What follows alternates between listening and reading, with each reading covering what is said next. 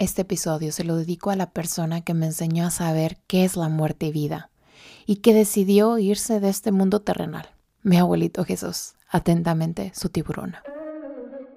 En este podcast quiero abordar diferentes temas, desde una manera integral, en la neurociencia, en psicología, educación, desarrollo personal también, como pareja, como mamá, como hija. La mayor parte te aseguro que va a ser desde una evidencia científica y la otra parte también te voy a compartir algunos casos desde mi experiencia personal y profesional.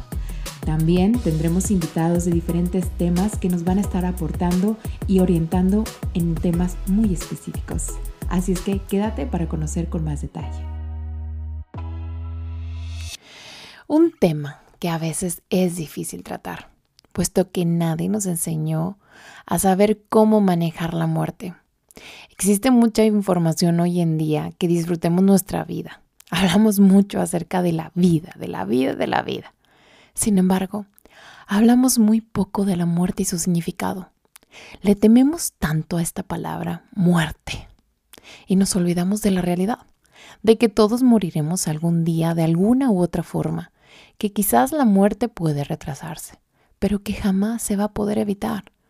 Morir es como, para mí, el momento de cumplir ese contrato que realizaste en nacer. Comúnmente nuestros padres, maestros y cuidadores nos enseñan a ganar, pero no nos enseñan a perder y saber qué hacer. No nos enseñan a saber qué hacer cuando perdemos. Y es que me queda claro que las pérdidas la mayoría de las veces son manifestadas de un instante a otro, que no nos sentimos realmente preparados para una pérdida porque pasa así, de repente, impredeciblemente, ¿verdad? Y esto pasa porque cada uno tenemos un estilo de vida muy diferente para poder definirlo y eso es lo que hace que nos vaya a afectar de una u otra forma. Para muy pocos es verlo como parte de la vida, pero para otros es demasiado difícil hasta pensar en su propia muerte. Esto tiene mucho que ver con esa capacidad para enfrentarnos y saber lo que podemos hacer ante la pérdida y la muerte. Definitivamente es un dolor muy profundo, de verdad, lo sé. Con ansiedad por no saber qué estás sintiendo. Porque hay tantas emociones que se está viviendo ante una pérdida con ambivalencia, porque entre que amas que la persona esté descansando en paz y esté en mejor vida, y entre que odias que esa persona ya no está contigo para que vea contigo y viva contigo todo lo que estás teniendo y todo lo que estás creciendo. Definitivamente está un mundo lleno de dolor, sí, claro, profundo.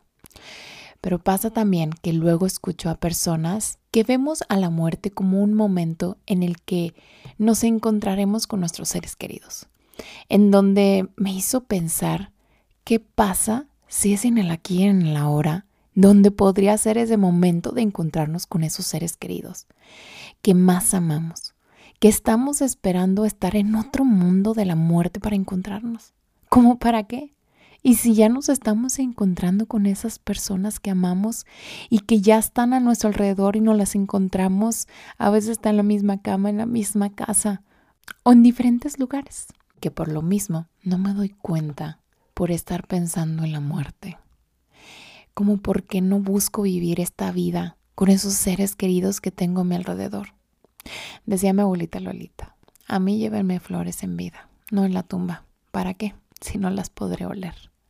Ahora, ¿por qué no vemos la muerte como una transición y no como una extinción? Y que veamos cómo dejar nuestras aportaciones en vida en diferentes formas, en nuestros hijos, en nuestra familia, en nuestros padres, en nuestros amigos, en nuestro trabajo, conocidos, desconocidos. O también veamos cómo esas personas que fallecieron, cómo dejaron aportaciones en vida en diferentes formas. Hace un momento dije que morir es como un contrato al nacer. Y esto lo dije porque venimos a este mundo a aprender, a trascender, a evolucionar, a conocer y dejar aportaciones en otras personas. ¿Y para qué no nos enfocamos en eso? Al hablar de muerte, en ver lo que nos dejó las personas que murieron, en que gracias a coincidir con ese ser pude aprender, pude conocer, pude evolucionar, al tener o no tener lo que necesitaba. Te platico. Yo conocí definitivamente el significado de la muerte y de la vida a los 32 años. Muy grande, ¿verdad? Al haber ido a terapia Y todo fue por el rompimiento de una relación de pareja que tuve. Me hizo caer en una profunda tristeza por esa pérdida. Solo que esa pérdida era la figura del fondo de una pérdida inconclusa que no había resuelto y que nadie me enseñó a resolverla en ese momento.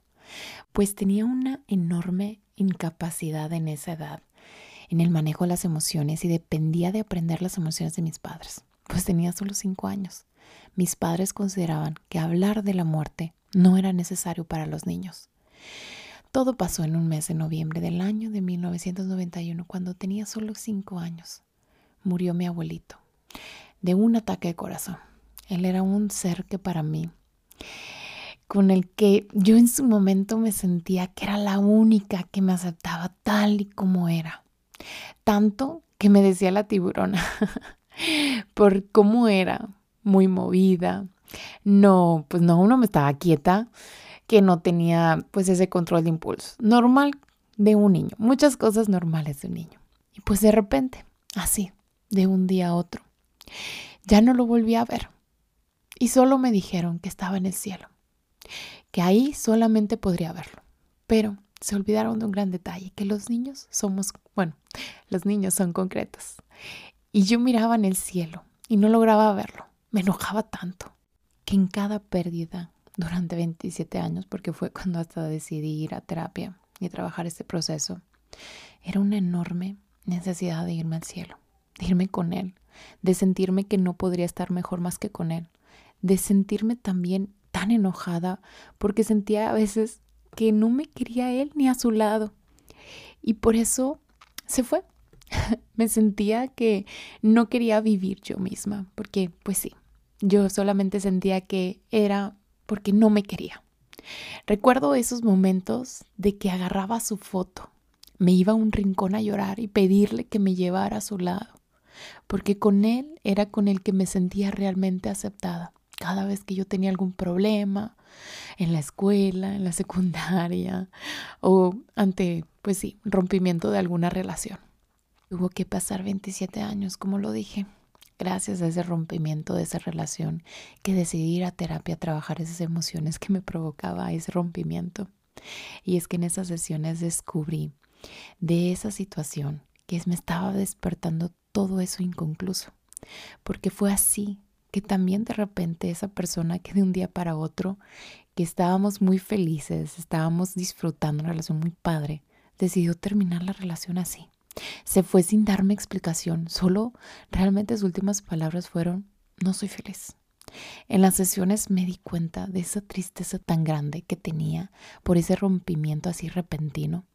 Era la tristeza tan profunda de la muerte de mi abuelito. Y todo ya empezaba a cuadrarme porque, como te comenté, también así fue la muerte de mi abuelito. Todo estaba bien y de repente no lo vi, sin despedirme, sin saber nada. No sabía qué hacer porque nadie me lo enseñó, no me explicaron nada, no me dieron explicación y así fue mi reacción ante el rompimiento y ahora entiendo que de adultos somos lo que aprendimos de niños en la inteligencia emocional que se desarrolla hasta alrededor de los siete años, claro, al menos que ya de adultos deseamos ir aprendiendo, pues yendo a terapia, ¿verdad?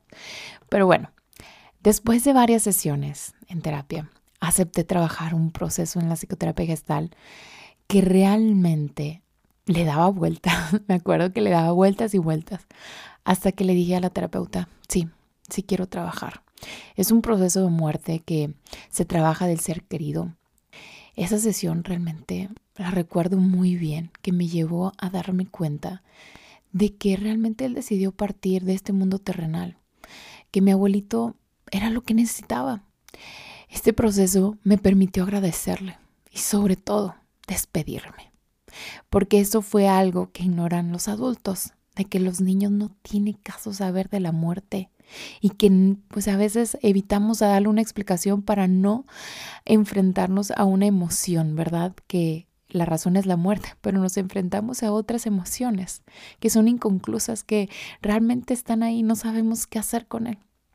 Y pues solo me decían que me hacían pensar que estaba en el cielo. Después de 27 años logré despedirme de él y de agradecerle.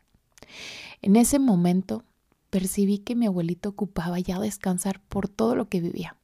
Y aún a mis cinco años me daba cuenta de todo lo que vivía. Murió por problemas del corazón.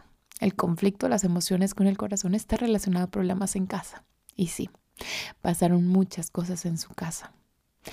Recuerdo esa sesión tan larga que duró como más de dos horas, en el que lloré, lloré y lloré y lloré. Todo lo que no pude llorarle a él directamente, porque a mi padre nunca le ha gustado verme llorar. Y lo entiendo. Lo entiendo y lo comprendo porque también a él le dolía verme llorar. Él no me lo permitía. Y anteriormente yo, pues la única manera de poder llorar por él lo disfrazaba ante una pérdida de algo o de alguien más. Y pues bueno, en esa sesión le agradecí porque él me hacía sentir querida y aceptada. Le agradecí porque con él aprendí a que yo puedo aceptarme, en que puedo amarme y que no ocupo a nadie para vivir, que puedo vivir, disfrutar, encontrar el amor en mí misma, yo sola, yo sola en mí. Por eso, en ese momento aprendí a vivir mi vida tal y como estaba viviéndola, sola. En ese momento sin hijos, sin pareja, sin mi hermana porque estaba viviendo en otra ciudad, sin mis sobrinos, sin amigos, por sus mil y un compromisos con sus familias. Solo estaba yo. Le agradecí porque eso me enseñó a disfrutar, a perderme los sentidos, a vivir cada detalle y sobre todo agradecer por lo que tengo y lo que soy. Hablando desde el punto de en psicoterapia menciona Fritz que el temor a la muerte más grande es el temor más grande a vivir. Me hizo pensar mucho esta frase con lo que acabo de mencionar, con lo que aprendí de la muerte y vida de la muerte de mi abuelito, que pasa muy a menudo que nos enseñan a sobrevivir y no a vivir. Vivir una vida llena de aprendizajes por errores y o pérdidas, de crecimiento espiritual, de evolución, de una salud mental, de un sentido de vida, de gratitud por tener, de gratitud por no tener, por vivir con las personas que vivimos, o por no vivir con las personas que queremos vivir. Ahora, ¿por qué hablo mucho de agradecer la vida y muerte de alguien? De hecho, en una entrevista que me hizo Elsa Verónica de cómo manejar el duelo en los niños, les recomendé eso, de enfocarse en el agradecimiento y todo lo que se tuvo, en vez de, de que ya no se tiene o se tendrá.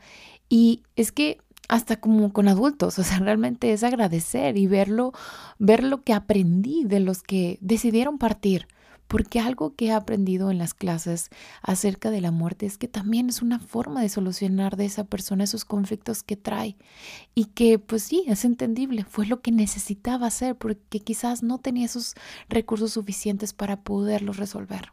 Y es por eso que les digo a los padres que oriento o a los padres que han tratado ante la muerte de un ser querido. Despedirse y agradecer por lo que me vino a enseñar, por lo que aprendí, por coincidir, por darme la oportunidad de vivir esos momentos a su lado. Como lo dije, el dolor, claro que es muy grande, solo que el sufrimiento es opcional. Ahora, ¿cómo quiero vivir ese dolor? ¿Llorando por no tenerlo? ¿O viviendo por haberlo tenido y honrando su vida, haciendo mi vida con lo que quise aprender de ese ser que partió. Sí, claro, me puedo permitir llorar y vivir ese sentimiento, solamente no dejarme llevar por un sufrimiento. Me queda claro que el proceso de duelo tiene diferentes etapas y sí, necesitamos vivirlas, necesitamos sentirlas, solamente que es la manera en que lo vamos a hacer, es en lo que yo me quiero enfocar, en cómo lo quiero vivir, ese proceso de duelo, ese proceso de pérdida, cómo lo quiero hacer.